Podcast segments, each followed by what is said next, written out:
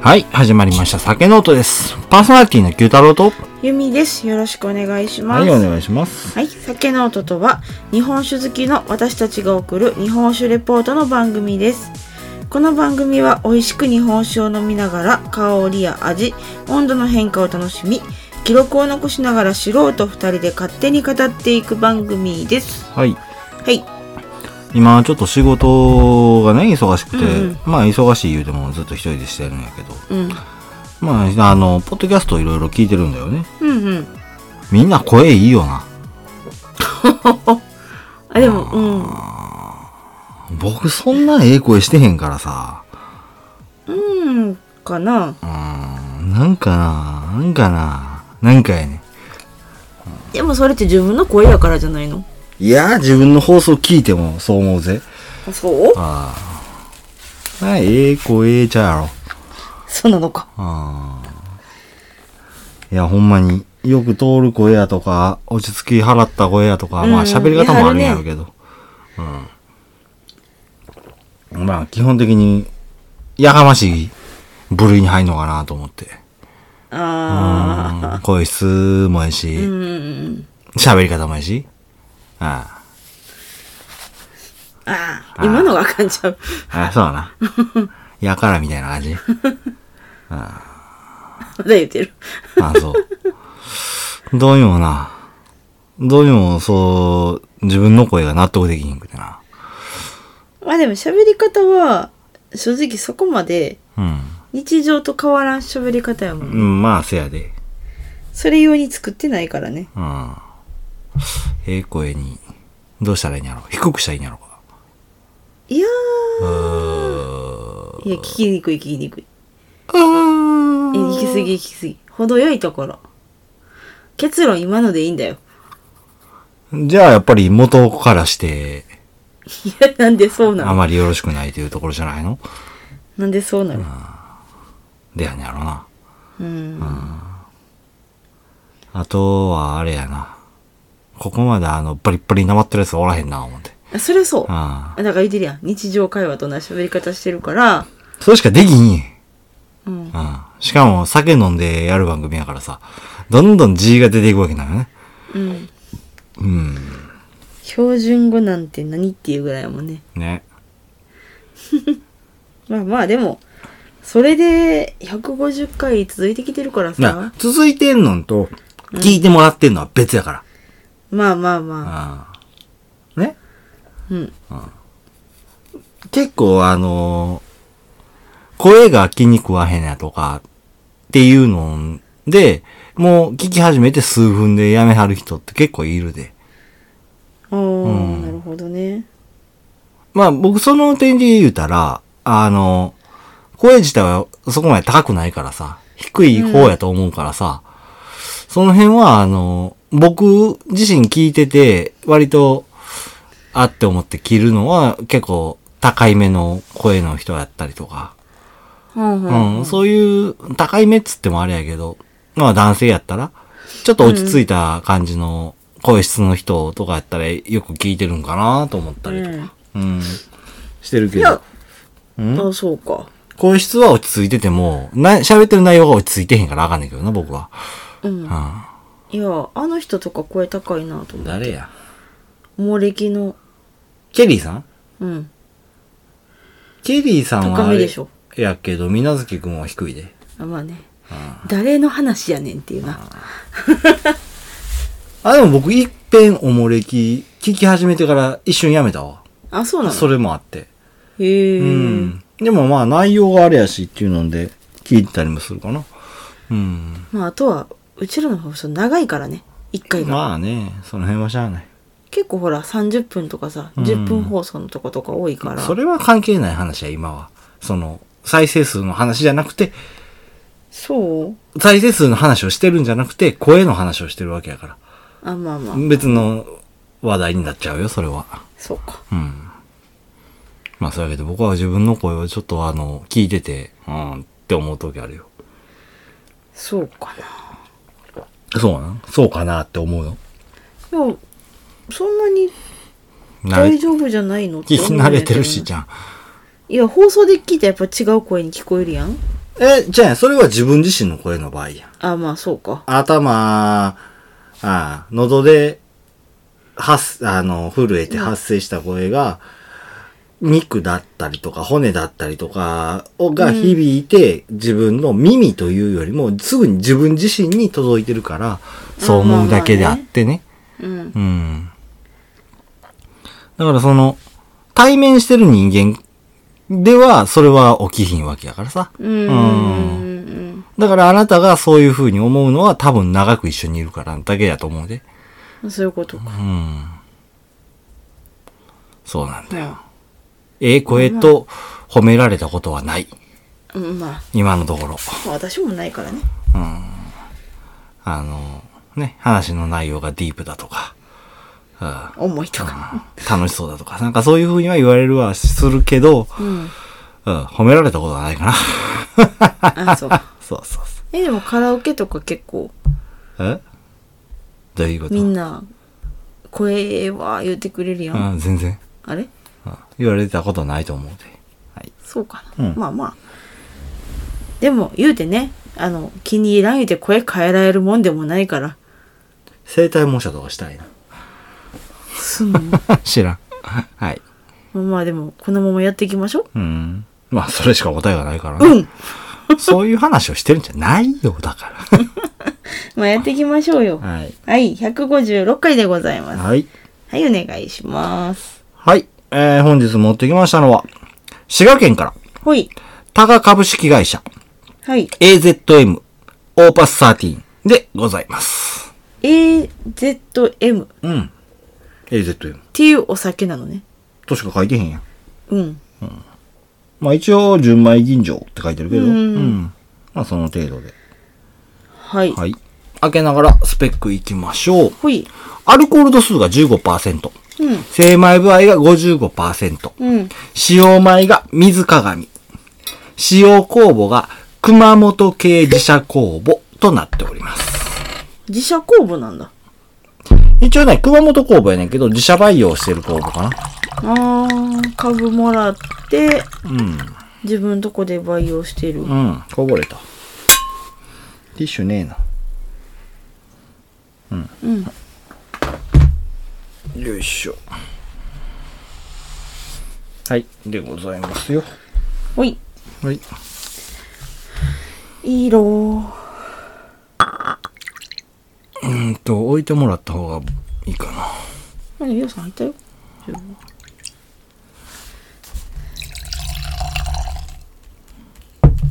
透明だね透明か。うんうん。プチプチもないしうん。多分まあ、火入れはしてある。うんうん。そうやなはい。よしじゃあ、香り。香りうん。香りは高いな。プンプン系の。うんセメンダインかな。そうやねうん。前、別の蔵の水鏡飲んだけど、こんな香りしちゃったわ。えそうなの、うん。米がそういう香り出すってことかうん、どうだろうね。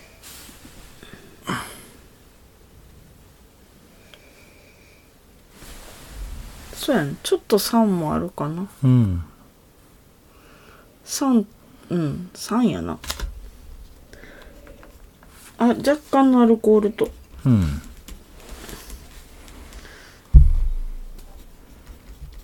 最近ボキャブラリー減ってるな、と思そうう。はい。じゃあ、下触りいきます。はいああ。うん。ああ。なあなるほどね。なんで低い声にした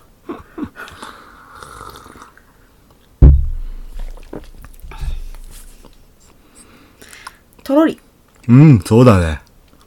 ザラッとしてるね。中尾明あ、ぽいな。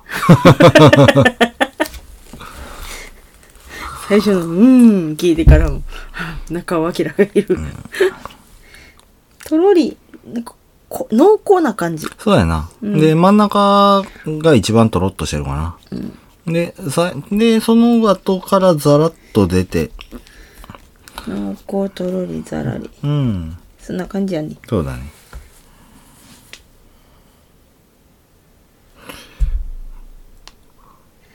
舌触りでもそんなもんじゃないもうん。うなんかほんまにあの水自体がとろんとしてるから濃いなっていう水も酒質もとろっとしてんな。多分うん。すごいだからまあ味もかかってくるからあれやけどうん。じゃあ味行きましょう。まず一番、あの、このお酒を飲んだ時に、んどの感想が出るかっつったら、旨味やな。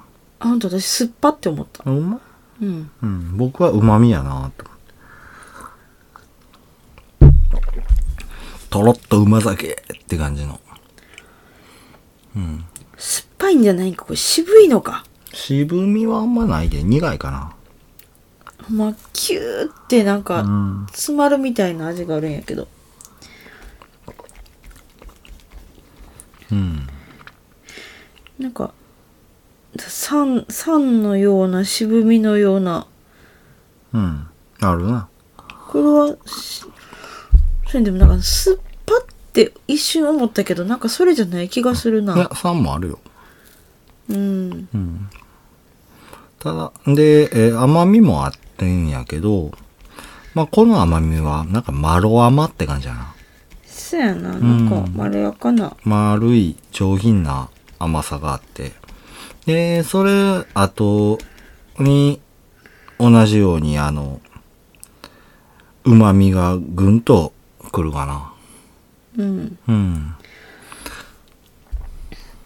でアルコール度数15度にしたらまあまあくるねかーってアルコール感うんうーん。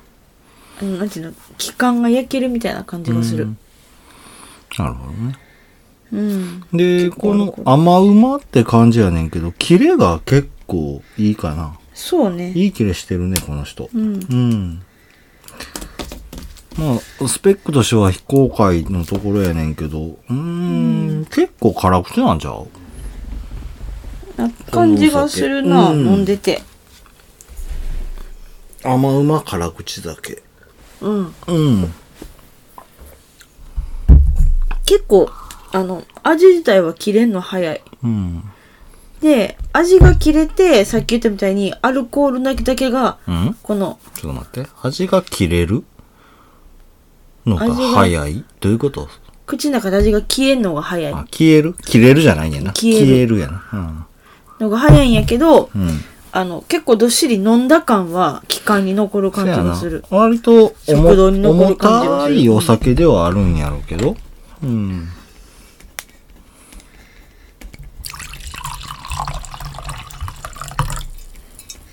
食堂になんかどっしり残る感じがする、重たい。わかるかな重たいね。うん。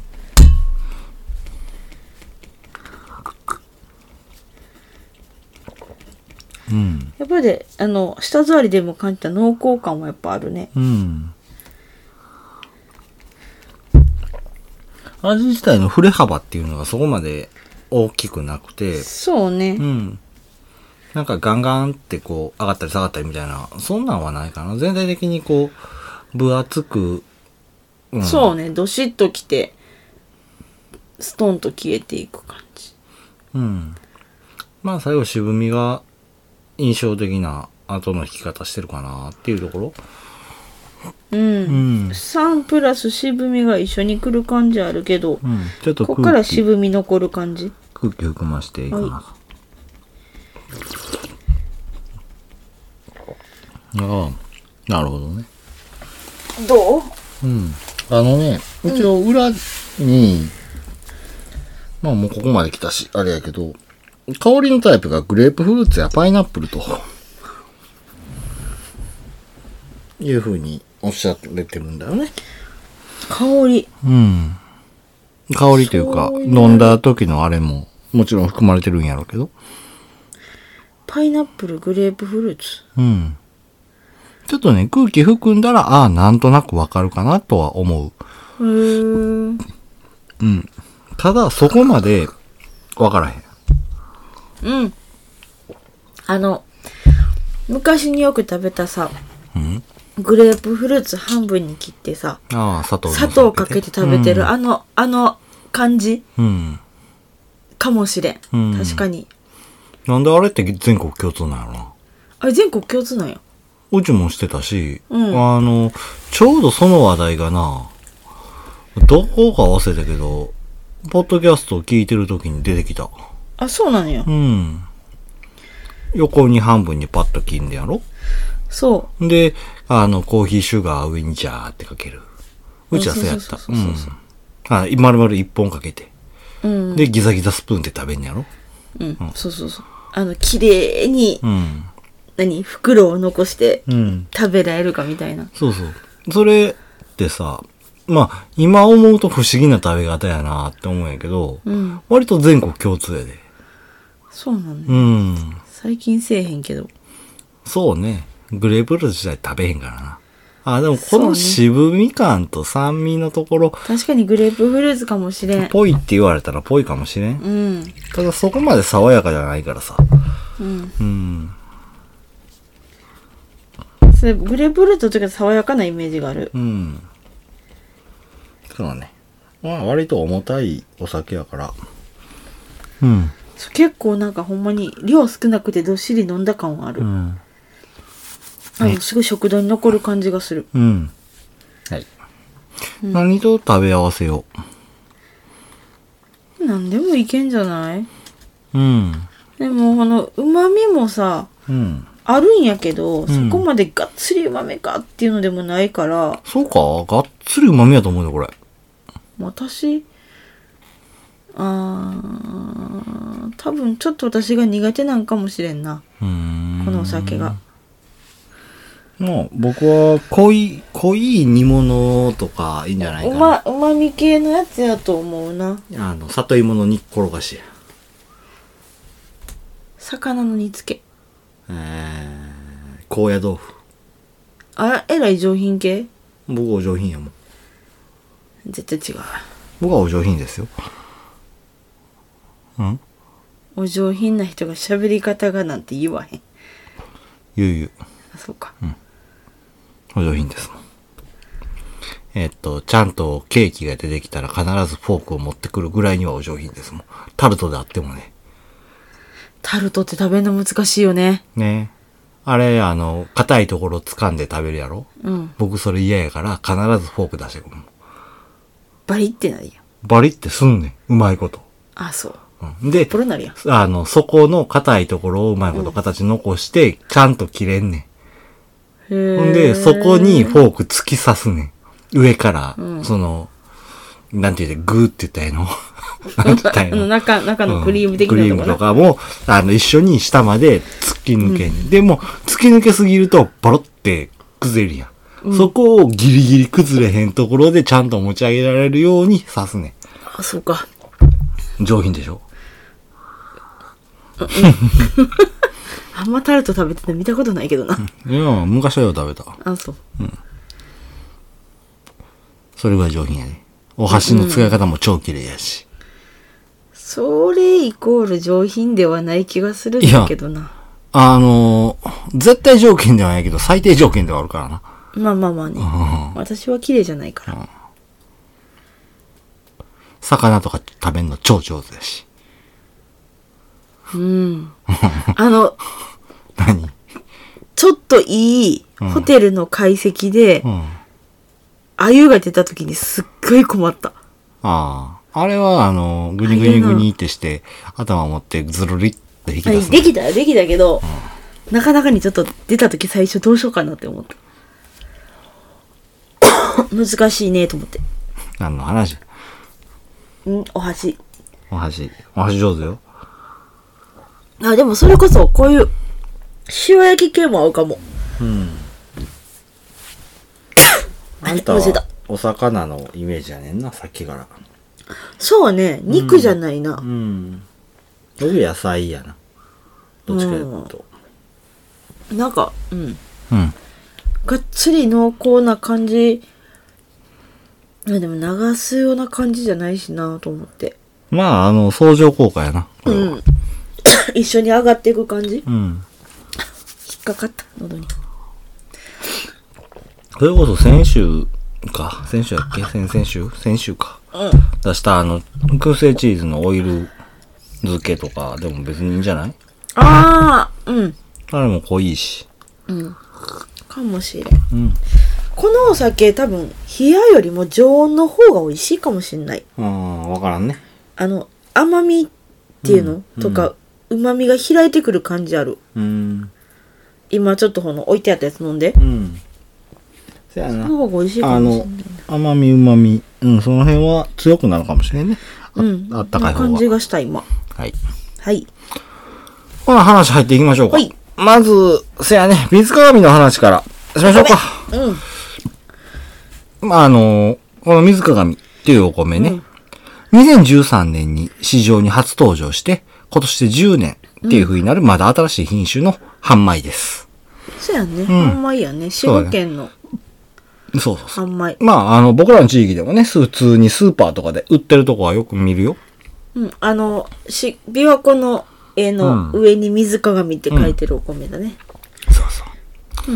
で、稲としての特徴としては、高温多湿に強くてね、うん、うん近年問題視されてる温暖化への対策として滋賀県で作られた県産米になるんだよ。初めて酒造りに使ったのは同じ滋賀県の北島酒造でお、北島酒う造さんんね、、食用米なので粘り気が強くね、麹を作るときにベタついたりして酒造り向いてないっていう風にされてたんだよ。まあ半米やしねしかももっちり系やったと思う、うん確かでもまあ、その、米の吸水量を調整することによって酒造りは可能となったっていう風におうおうで、米としてはさらっとしたキレの良さが特徴的だっていう風におっしゃられてるんだよね。うんうん。で、この水鏡っていう風な、まあ、三鏡やな。水の鏡っていうこと。この名前の由来としては、お米の、炊いたお米のね、そのツヤっとした感じうんっていうのと、あと琵琶湖を連想してっていうので、水鏡っていうふうにお名前を付けられたっていうところになりますと。はい。まあ、お米の話はそれぐらいで。ほうはい。うんなんかあるうんえらいサクッといったなと思ってサクッと言ってるわもっと難しい話の方が良かっいやなんか今日サクッといったなって感じたんやけどたえ、きっちり話したうで。んそうやねんけどなうん。なんだそれ。はい。うんまあはいじゃあ次、タカ株式会社の話。入っていきます。あそうやねはいん創業は聖徳元年、1711年というところで、300年を超えられるようなお蔵さんになってます。聖徳っていつ江戸中期かな。あそうなんやうん。そうだよ。なんかあれ聖徳っていつやったっけと思ったちょうどど真ん中ぐらいじゃん、江戸時代の。うんうん。まあ創業当時から長らく中川酒造場として酒造りをされたようなんだよね。うんうんとされてたようだっていうのは、ちょっと僕この辺ちょっと引っかかったところがあってね。うん中川酒造場っていうのはすごく近代的な名前に聞こえるっていうところがあるんだよね。そうやね、うんなんか名字にしてもうん。まあ、もしか江戸時し、代からその名前あったのかって話やなそうだね。まあ、もしかしたら江戸期には違う名前や屋号で呼ばれてたかもしれへんよねっていうところで。うんうん。はい。で、時間は飛んで、昭和42年に若林酒造っていうお蔵さんがあってね、うんそこと合併して社名を若林酒造の作ってた酒の名前から大老酒造に変更されました。大老大きいオイル。うーんで、ちなみにこの大老っていう名前は未だにお酒、酒名として残ってたりするんだよね。ほう大老っていいうお酒があるんだよ。ううんで、さらに昭和57年に、多賀酒造の廃業、多賀酒造ってまた別にあったんだよね。あ別であったんうやん、別のお蔵さん。うんこれの廃業に伴って、多賀の商標を譲り受けて、日本酒多賀を製造。なるほどねうん。で、平成4年に社名をタカ株式会社へと変更して、うん現在へと続いてるっていう風なところになるんだよね。結構コロコロ名前が変わってるのね。名前が変わってる。うーん。まあちょっと違うかんじゃないの。な。うん。合併してこ合れ併して。そうそうそう。同じような話、昔にもあったりしたんやけど、まあ覚えてるかどうかは別として。この流れっていうのは割と大手にありがちな流れかなっていう風な。ってことは今回も結構な大大手手ささんん。ですうん。で、ただまあその環境の話次入っていくんやけど、うんその仕込み水っていうのはね、うん滋賀県の中では珍しい香水っていう風になってるんだよね。あの辺香水なんや。まあ、あっこだけぐらいのい勢いかな。うんうんっていうのも、まあ、あのーうん井戸水を、あの、引き上げてね、うん。うん。あの、仕込み水として使ってらっしゃるんやけど、うんちょうどそこにやってくるまでの地質っていうのうんが石灰石とか多くてね、カルシウムとかミネラルとかっていうのを多く含んだお水になるっていう風なところなんだよね。あかもしれん。うん確かに。まあ、もうね、地元が滋賀やから、だいたい、あかん、こんな感じのとこねっていうのはわかるんやけど。僕それでも地質のことに関してはいや、あの、この、わからん。へん。何何やろ。せず、ずりんこって何なんて言ったらいいのああまたその話ね。あそう、あんなんとかが多い。いや、それはまだ別やな。そう。うんでもなんかそういう、ズリンコの話はだいぶ前にしたんやけど、したね。その時は軟水系やったもん。あれは軟水系やったんや。うん。しかもあれは粘土質の土になってくるから、また別の話だね。なんかでも、タガってなんかすごい山ん中なイメージや今からさ山の中やで。でもそうやったら逆に軟水っぽい気がするんやけど。地質のべ、地質の差。で、こうどんだ。け山の中でも、うんあのー硬い石だとか、カルシウムとかうんマグネシウムを含んでる石が多くある山の水は硬水になるし、うーん。そうじゃない、その、もっと粒子の粗い、うん。えー石とかで形成されたうん。山の水は軟水になりやすい。うん。だから、そこは関係ない。だから、今言うてん。僕は自分の地元の地質っていうのは、そこまでよく知らんし。隣の町にしてもそう。うん。だから、その、その土地で取られる水っていうのは、軟水か硬水かっていうのは分からへんとうん。いうところでね。うん。なんだっけ。 では、あの、その、滋賀の珍しい香水っていう風になっててね、含まれるミネラルによって、発酵が旺盛な、しっかりとした味わいっていうのを作り出せるっていう風におっしゃられてるんだよね。まあ、今回、こうなんかな。うん濃厚って言ってるってこと。濃厚でもあるし、辛口っていうのもあってね、香水は辛口になりやすいとうん。いうところもあって、んまあそれで今回のこの味っていうのは、ああ、まあなるほどなねるっほてどねやいねうところになってくるわね。で、滋賀県って言ったら昔から米の産地として有名でもあって、うん。良質なお見舞いっていうのが多く作られてるっていうところでね、まあ酒造りが大変向いてるっていう風な環境になってって、まあ今まで連綿と、えー続いてるっていう風なところになるんだよね、300年間。まあなぜ、そもそも水が豊富やからね。水も豊富やし水ね。豊富やし、米も作りやすいし、うん。そうだね。なんなら滋賀なんて米しかないよ。はい。はい。まあそんな、あの、タカ株式会社うんなんやけど、実は月経館のグループ会社になってるんだよね。あ、そうなんやうん。へえ。京都の松山酒造10、実国の会でおけ売りしてた蔵が地酒ぐらいになったよっていう風な話したかと思うんやけど、うんこちらの他が株式会社ではおそらく現在もおけ売りっていうのをされてるっていう風なことになってくるあんあ、だ。そうなんや。うん。多分ねっていうところ。継続してはる。うん。たあの、ちなみにこのグループ会社っていうのは、えー、松山酒造と、えーこの高株式会社、うん2社になってるんだよ。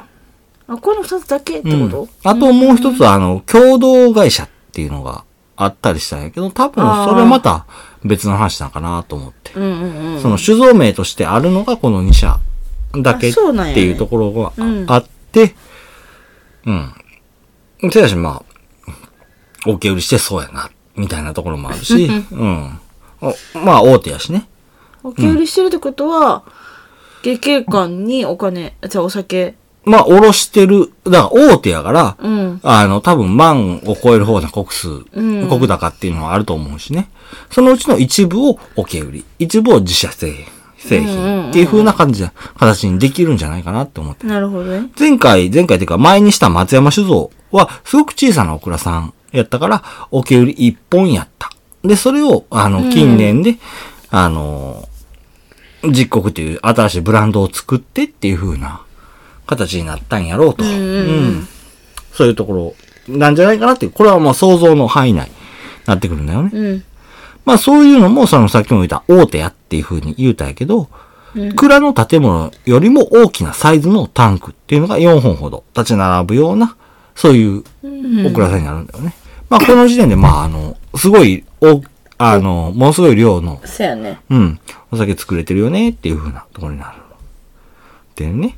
うん。で、今回のお酒っていうのは、大手酒造が作った地酒シリーズっていうようなところになってくるんだよね。ちょっと面白いね、そうれね。ん。まあ今までもしてるんやけど、うん。過去にも、ナルト対土雲の松も、えー、本家松本酒造うん。とか、オクトパスの金陵酒造なんかを紹介した。まあこの辺も大手が作った地酒っていう風なイメージになってくるんだでよねもそういう意味では久しぶりやね。うん。工場生産を主体としてるけど、地酒も作るような一本になってくるんだよね。はい。じゃあ今回のお酒の話っていうところでね。うん。まあそこまで情報もなかったんやけど ね。はい。あの、梅井出たね。うん。情報なーい。まあ今回の AZM、えー、オーパス13。うん。まあ昨年から発売、は販売されてるね、あずまシリーズの一本という風になるんだよ。あ、AZM であずま。あずま。ほあずまシリーズとは一体何ぞや と。うん。いう話になるんやけう。そど、う、名前がね、変わってるよね。新しく当主として就任された、東義明さんがこじ込みで手作業でそう生み出されたお酒っていう風になるんだよね。そういうこと。ん当時さんの名前なんや。そうそうそう。大手とされる他が株式会社なんやけど、もちろん品評会や鑑評会にも出品されるっていうのでね、こじ込みの技術っていうのはあるんだよね。う。うんん。で、あずまシリーズは、その出品主要の技術を使って、丁寧に仕込まれたシリーズになるんだうよ。ん。最初に発売された昨年のものではね、4本からなるシリーズやったんだよね。うん。で、今年はオーパス13から15までの新たな3本っていうのがラインナップとして加わったっていうところでね、若き当時の新たな挑戦として約10年ぶりに発売された新ブランド、ぜひの探し出して飲んでいただけたらいいかなというふうに思います。そう。新ブランドなんやね。そうなんだよね。あずまシリーズっていうのはね。うんそれまでね、あの、10年ほど新しいブランドのお酒っていうのは作ってきゃあらへんなんだよね。あ作ってなかったんや。うん、あの、高し、高株式会社ではね。うん。うん。もちろん、高株式会社としての、あの、ブランドっていうのはいくつかあったりししてね。うん。うん。まあ、タガっていうお酒が有名なんやけど。うんう。うんん。まあ、そういうのはあったんやけど、今回、あの、うー一昨年か先一昨年ぐらいに入らはった当時さんなんだよね。新しい当時さんほ。んまに。で、しかも、あの、かなり若いと。かなりって言っても、まあへー、 30代がでも十40分代若いね。ぐらいの人やと思うんだけど。うん。うん。その人が、あの、新しいブランドを作ろうよっていう風にして、作らはった、お酒なんだよね。うん。ちなみに、オーパスっていうとはどういうもんかっていうと、そう、よれ名前に気になるとこがあるよね。うん。オーパスっていうのは、えー、どう言ったらいいのかな。えー、ブブブブ製品番号。ほう。うん。13番目の製品よっていう風うにん。なるんやけど、うん。そのオーパスって何あだからオーパスが製品番号っていう意味なんだよあ、そういう意味ない。あなるほどね。やねんけど、うん。このシリーズ13本も15本もないんだよね。確か。調べる限り。あ、そうだ、なんで 13? ちょっとよくわからん。もしかしたら、タックの番号かあな。13あ。こタじンク。込みやしな。うん。10えータンク13って言ったらいいのかな ?13 タンクって言ったらいいのかなうん。なんかなって思ったりもした。なるほどね。そっちの方がしっくりくるあかなと。かもしれん。う確かに。。そういうところ。仕込み番号かなとかちょっと私も思ったけど。うん。ですね。うん。はい。じゃあ、パンできまし。ほい。よいしょ。じゃあ、香りいきます。うん。すっきりとしたアルコール感。そうやな。鼻にツンってくるんじゃなくて、すっきりな感じやな。うん。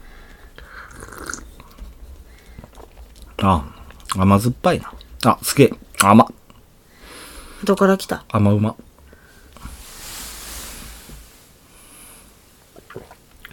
あ、うん。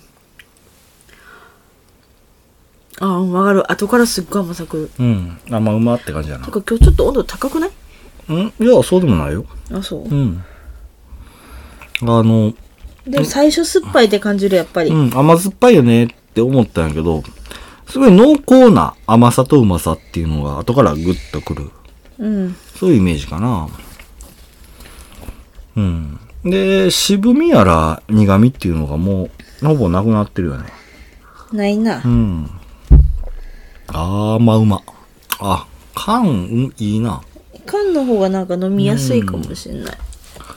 あー、でもすっきりしたキレ感っていうのが、いまいち、損なわれてるんかな。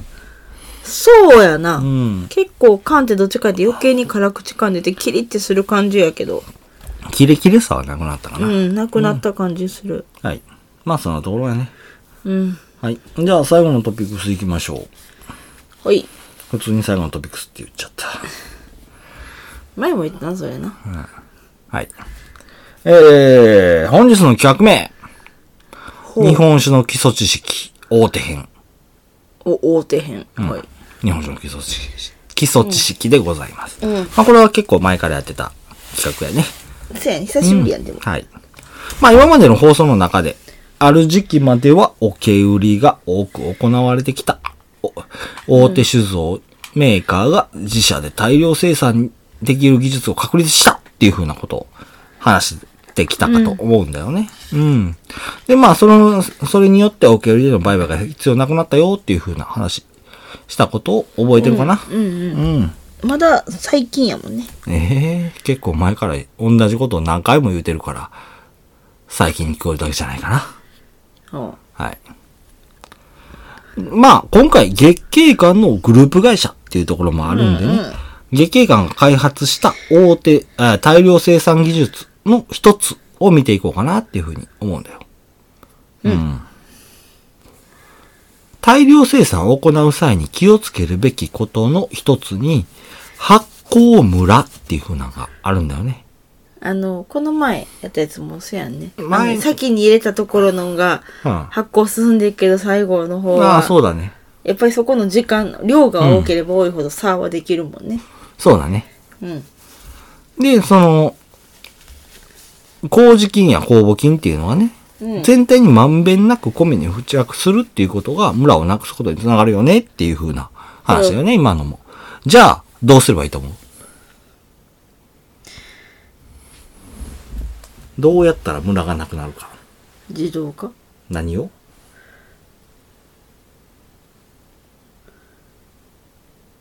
何をやろ うでも自動化って言いはしたけど、んどうやってっても。適当すぎひん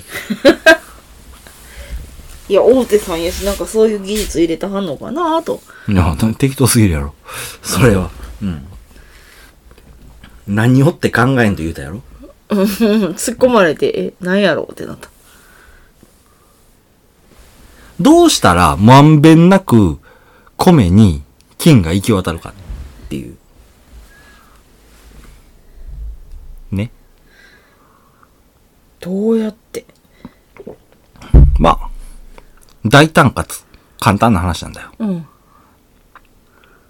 突っ込んだ麹の中に麹菌の中にちゃうな麹菌の中に何を突っ込むのお米それ普通じゃないまあそうかお米の中に麹菌突っ込むんやもん。ほらわざわざわざわざってしたあれああなんでそんな、ウィスパーな声になってんの自信のない現れでしょ。なんかうんいや、もっと、もっと簡単で大胆。そうなの米を液状化すればいいんじゃないで、攪拌すればいいんじゃないっていうね、粒じゃないんだそうなんだよ。もうデロンデロン状態に入れて混ぜていくんだうん、なるほどねすごい考え方なまあ、すごくよくわかる、うんうんあの、イメージとしては、コーヒーにミルクを入れるうんうんうん。カフェオレになるよ綺麗にうん。だよね。うんで、それが月経館が生み出した技術で、有米作り。これは溶ける米って書いて、有米。うんまたの名を、液化仕込みっていうふうに言います。液化仕込みうん。液体化して仕込むっていうね。ううんん。なるほどね、単純な話。米を液体にして、中に酵素を入れて攪拌することによって、うん限りなくムラができない仕込みを行えるっていうふうなところになってくるんだよねまあ、。そうやね粒よりは液体にして混ぜ込んじゃった方そがうっそうていう話やうねん。じゃあ簡単にどういったものかっていうところをうんお説明していこうかなと思いますね。うんまず米は新たに精米、親戚っていうのは通常の酒造りと同様に行わなければならないっていう風な工程になるんだよ。うんで、まあ、下処理を行った米をね、お米をね、うん仕込み水とともに大きなミキサーですりつぶします。おーで、そこに澱粉を分解する酵素を加えて、約100度で蒸すと、だいたい10分ほどで澱粉が変化して液化するっていう風なところになるんだよね。へえ、うん。で、液体化したお米に、麹や、しえー酵母とともにタンクに入れて発酵を待ちますっていう風なものになるんだよね。うんうん。この技術を使うことによって、従来の酒造りより、はるかに簡単に酒造りを行えて、また、原料費や人件費を大幅に削減するっていう風なことができるようになったんだよね。そうやね普通なんかよく聞くお酒の作り方からしたらえらい大幅カットやなっていそうだよね。うん。かなり工程を省けて、時間が短縮する上に経費も抑えられるっていう風な、とんでもない強みになるんやけど、うんもちろんのことながらデメリットも存在しますとそ。うやろね、うんメリットだけやったら他の蔵もっとやってはるやろしそうだね。まず、酒粕が取れない。ああなるほどねデロをデロやからそうそうそう。液体にすることによって、もろみがなくなるっていう風なところだね。うんで、酒質に品格がなく、コシがないっっていう風に言われるんだよね。まあ、普通酒であれば、それはそれでいいんやろうけど、うん銀醸や大銀醸といった特定名称種を醸す場合には、致命的な結果になってくるんだよね。まあそうかうん。まあ、あの、その、品格がないとか、コシがないって言われても多分イメージしにくいんやろうけど、んその、大吟醸とか銀醸酒に向いてないって言われると、あ、なるほどねっていうふうになんとなく理解ができるんかなというふうにはうん思うね。うん。で、他にもネガティブな意見としてあるのが、まあこれ僕すげえ面白い考え方やなと思ったんやけどね。うんこの製造方法は平行副発酵ができないんじゃないかっていう風なところになるんだよ。ほううん。というのもね、平行副発酵は、麹菌が澱粉を糖に変えて、うん酵母菌が糖をアルコールに変えるっていうことを同時に行うっていう風なものになるんだよだね。から平行やもんねそうそうそう。うんしかし、酵素を投入して、澱粉を分解、糖に変えるっていう風な工程を踏むことによって、うん麹菌の動きがなくなるっていう風に考えられるんだよね。うーんうん。ということは、米由来の糖を酵母が醸すビールやワインと同じような単発酵になるんじゃないかっていう風な意見が出てくるんだよ。あそうか、うんそうやわなまあ、一応麹を投入してるっていう風なところで、平行不可抗を行える環境ではあるというアリバイを作っているんじゃないかっていう風な、うがった考え方だね。うん。このあたりは事実とちょっと違っててね。うん。溶かした米に酵母菌を入れても発酵は行われない。だよね。うん実際のところ。これもうちょっと難しい話をすると、大丈夫大丈夫。して大丈夫うん。うん。頑張る。あ理の解ー、する。酵素を入れて、うんでんぷんを分解した時にうん。作られる糖っていうのが、オリゴ糖なんだよ。オリゴ糖、うん。うん。オリゴ糖は、麹菌、いや、酵母菌では、お酒に、アルコールに変えられないんだよね。あ、そうなの、うんオリゴ糖。オリゴ糖にする理由っていうのはう、ん。簡単で、液状化させるため。それだけのこと。なるほどね。うん。まず、でんぷんって、ちょっともうちょっと難しい話すんで。うん。でんぷんっていうのは、鎖状に6つ繋がってる状態うん。のことなんだよ。うんそれを2つずつに分けた状態がオリゴ糖。うん。それをさらに一つずつに分けた状態がブドウ糖。このブドウ糖をアルコールに変えることができるのが酵母菌。うん。だから、二つ繋がってる状態やったら、糖に、糖をアルコールに変えるっていう風な工程をできないんだよね。うんなるほどね。うん確かに。形が違うわけやもん。そうそうそう。うん。となるとだ。そこに麹菌を入れて、で、発酵、ああの、糖をアルコール、あ、でんぷんを、オリゴ糖をうん。糖に変える。っていう風うんうなん工程が生まれてくるんだよね。うんうんうん。オリゴ糖に変えるのはただ液状化させたいだけやそかれだけら。やうんううんん。で、その糖をアルコールに変えるっていう風にしてるっていうのは、もちろんこれは平行複発酵だよね。うん。うんうん。だよね。はい。まあ、これが、あの、ちょっと難しいところの話になってくるんやけど、まあ実際に、あの、この有米作りっていう風なのを確立したことによって、うんコストダウンを図って大量生産ができるようになったっていう風なことを言っても過言ではないんだよね。なるほどね。しかし、、裏を返せば大量生産のお酒の味っていうのが、日本酒の味だっていう風に、世間に印象づけてしまったっていうところも事実ではあるんだよ。うーん。まあ、このあたりは表裏一体。メリット、そうやねデメリット、両方があって当たり前っていうところで、聞いていただいているリスナーの方々にもちょっと考えていただきたい命題でもあるんかなっていうふううんに。難しい話やけど思ね。ってうん。今回の紹介っていうのは終わりにさせていただこうかなっていうふうに思います。